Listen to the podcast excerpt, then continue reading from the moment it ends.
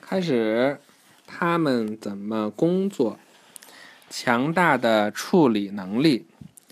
电话里有他们，大部分手表里有他们。他们让我们的汽车更安全，他们令我们的电话更快。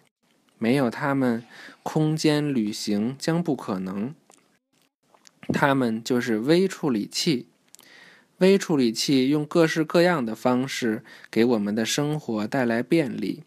微处理器是芯片的一种，上面运行着驱动电子设备的电磁信号。一些芯片只存储信息。如果一个芯片能算出东西来，它就叫微处理器。微处理器比我们的大脑快。这么厉害的东西，却小到可以放到你手指尖上。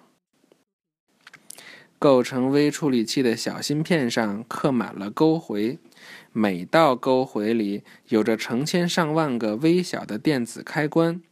这些开关之间由非常细的金属（妈，怎么跑那儿去了？）金属线连接。所有的线都通过这样那样的方式连在一起，构成我们所说的电路。你还听吗？干嘛跑那儿去了？过来。微处理器又叫集成电路，由集成电路组成的如计算器之类的设备又小又轻，而且方便使用。当你使用这些设备时，一股股电流飞快地在集成电路里跑来跑去。这一股股电流就像信息，这些信息告诉设备做这做那。看这个。一台计算机中最重要的部分是它的芯片，也叫集成电路。这个图里边的方形，这个芯片里边有有数千个小电子开关。来，盖上，配上。你看这些东西都用到了微处理器。我们看看这个这个这个都是什么啊？哦。这这是什么？电话，爸爸啊哦。嗯。全知道。对，这个。嗯，电视。嗯。钢琴。嗯。嗯。闹钟。闹钟。这是什么呀？手表。这个。什么呀？缝衣服。对，叫缝纫机。缝纫机手表。电子表。电子这个呢？烤炉。对。机。微波炉，微波炉，哈哈，全知道来喽！不是都是试一试的真的，这个课可能知识比较多。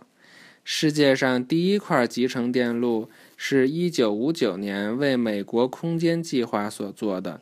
空间飞行器上的设备一定要非常小，为什么呀？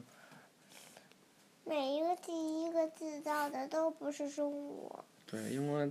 中国在科学技术上发展没有美国早，但是它发展的比美国还要快，知道吗？所以我们很用不了多久就能赶上它了。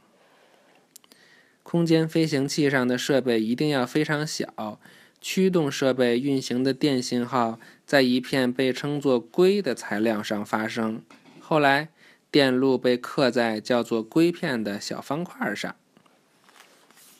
预习下一课了啊！零与一，这个好玩吧？零与一，拜拜吧，晚安。